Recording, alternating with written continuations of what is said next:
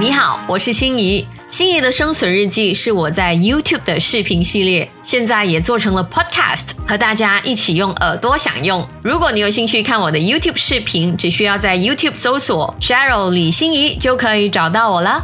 心仪的生存日记，嘘，耳朵版。大家好，我是心怡。人生要怎么样获得幸福这个问题，相信很多人，特别是在社会上打滚了很多年的资深社畜们，一定想都不会想，就会这样回答。当然是有钱才可以获得幸福啦！打开社交网站，大家都在说，二零二四年最新的愿望不是脱单，而是脱贫。月老，你可以退休了，财神爷请你加班，不求浪漫姻缘，只求一夜暴富。如果你也是这样想的，如果你真的觉得钱可以买到幸福，或者是你正在寻找这一种获得幸福的方法，希望大家可以看完这个视频。今天要介绍的这本书叫做《美好生活》，哈佛大学。跨越八十五年的幸福研究启示，也是干货满满的一集，同时也非常的疗愈。想要买书的朋友，记得这个视频下方有链接，真的是一本好书。这本书有两位作者，都是狠人。第一位呢，就是 Dr. Robert Waldinger，是哈佛医学院精神病学教授；第二位呢，就是 Dr. Mark Hughes，是哈佛大学成人发展研究项目的副主任，也是一位心理学教授。那首先要讲啊，这本书不是一本心灵鸡汤，是一本研究报告来的，一点鸡汤的成分都没有，全部都是以科学的方法帮助大家找到幸福的生活，还介绍了几个很实用的 tips，让你无论在几岁都可以改变现状，重获幸福。哈佛大学呢，从一九三八年就开始对大概两千人进行了终身的深度追踪，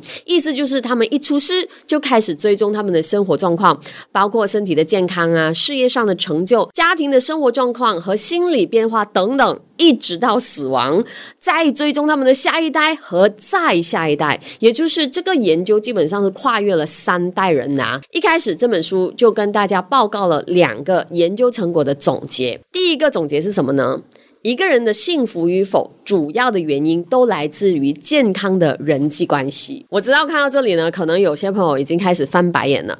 我每天做工最不爽的就是面对同事，下了班还要面对恐怖情人，回到家还要面对不懂得好好说话的家人。我的不快乐啊、心累啊，都是来自人际关系啊。远离人，我才会乐得清闲呢。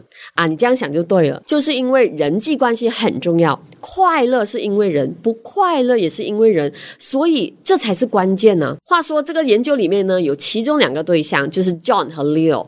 那当初呢，就是一九四六年，两个朋友呢都站在一个重要的十字路口，刚刚大学毕业，二战爆发。那 John 因为健康的问题不能上前线，只能留在国内服役，而 Leo 呢就去到海军服役。那战争结束之后呢，John 就成为了一名律师，Leo 就成为了一名教师。二十年之后，一九七五年，两个人都年纪颇大了哈，五十五岁了。John 已经是一位又成功又有名气的大律师，年收入五点二万美元。而 Leo 呢，还是一位默默无名的教师，年收入只有一点八万美金。这时候，研究团队就问了他们一个很关键的问题：你认为你的生活中痛苦多于快乐吗？那大律师 John 的回答就是是。我生活的痛苦是大于快乐的，可是小老师 Leo 却回答不是。原来 John 是这一项研究里面最不快乐的人之一。他那么的有钱，但他的人生发生了什么事？原来 John 经历了两段婚姻，即使他很爱他的家人，他还是感觉到很孤独。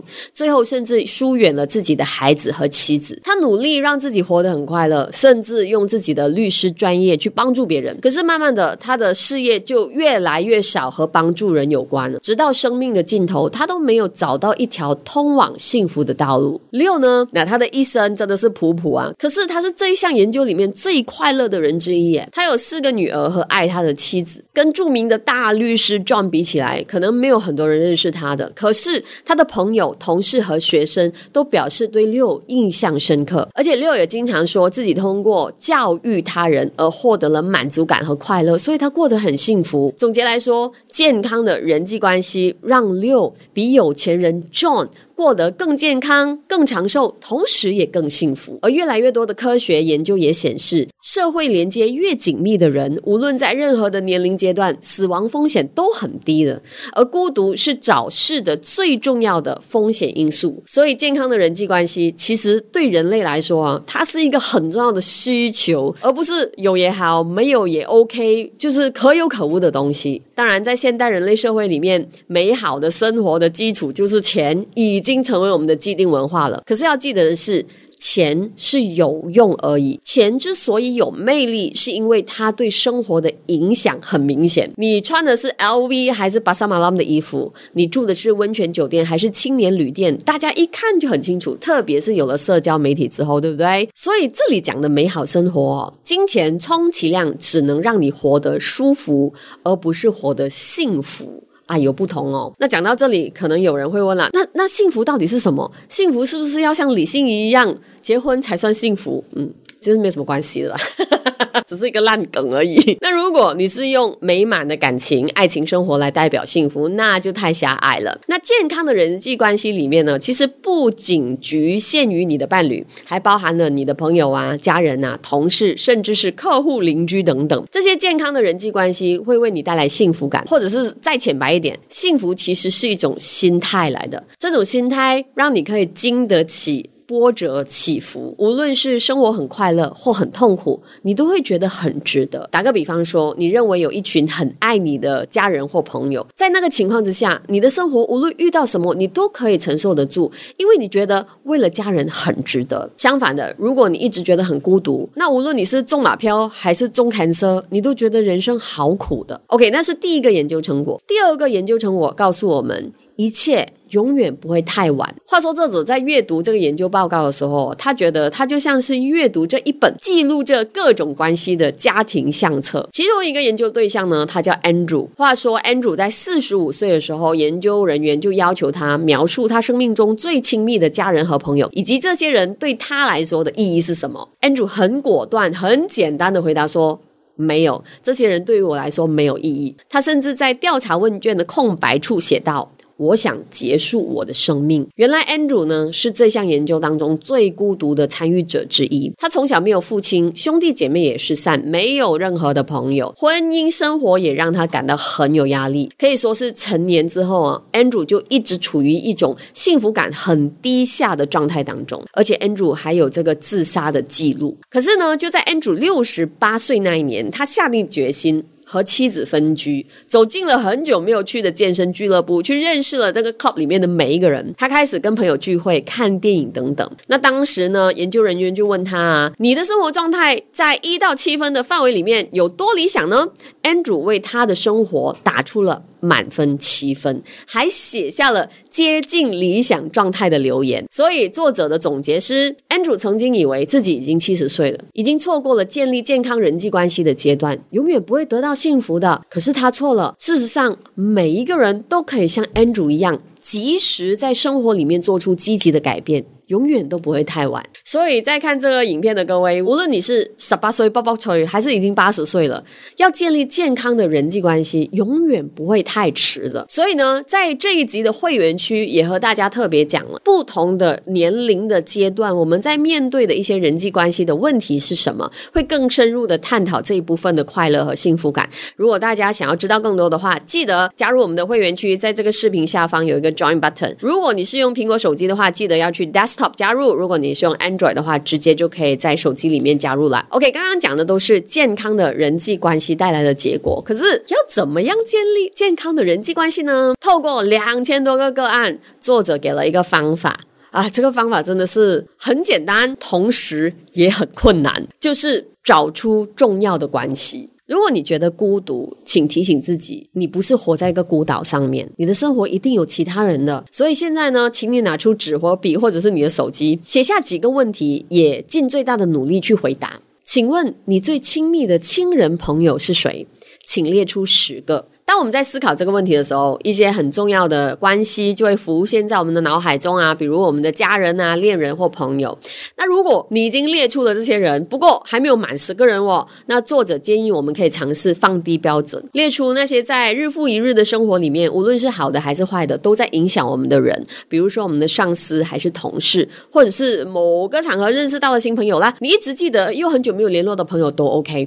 那只要你想到这些人哦，就不要考虑了，相信你的直觉，马上列入你的名单当中。那完成你的名单之后呢，你就可以做出一个社交宇宙示例图，它是长这样的哦。你可以看到上面就是激励，下面就是消耗，然后频繁见面跟很少见面。那接下来你要做的就是把这十个人分类在这个四个角落里面，分别是那种很少见面可是可以激励自己的，很少见面又消耗自己的啊，频繁见面又能激励自己的，和频繁见面又消耗自己的。那激励和消耗，呃，比较容易理解，就是正面的影响跟负面的影响啦。比如说你经常见面又带给你负面。影响的人就是那个很讨人厌的同事或者是上司咯，你就可以把他们分类进去，频繁见面，可是又消耗自己的。那当我们在进行分类的时候，我们就可以想一想。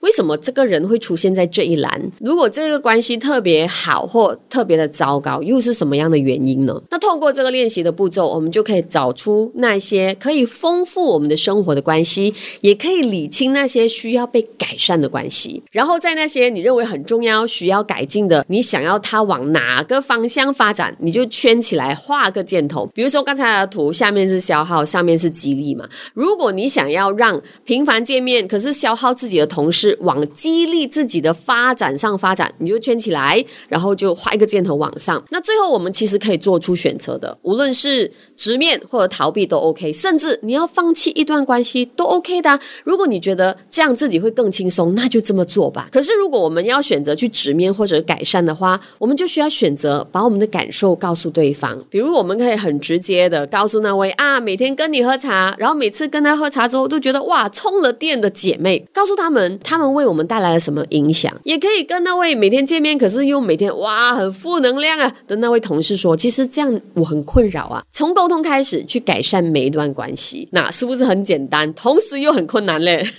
不过还是那句话啦，改变本来就是不舒服的。可是我们要的不是舒服啊，我们要的是幸福，就是一种无论是快乐、悲伤都可以继续活下去的幸福感。不过作者也强调，如果建立关系失败了，也不要轻易放。放弃因为一段关系哦，它是不可能一直快乐的，一直快乐是一种错觉来的。生活会有很多意想不到的事发生，本来就很正常。生活本来就是有很多的挑战跟很多悲伤的，就像我们是一条船在汪洋大海当中，海里面有很多的浪啊，那种浪一直涌过来啊，我们只能够想办法去适应它。最后送给大家两位作者留下的一句话。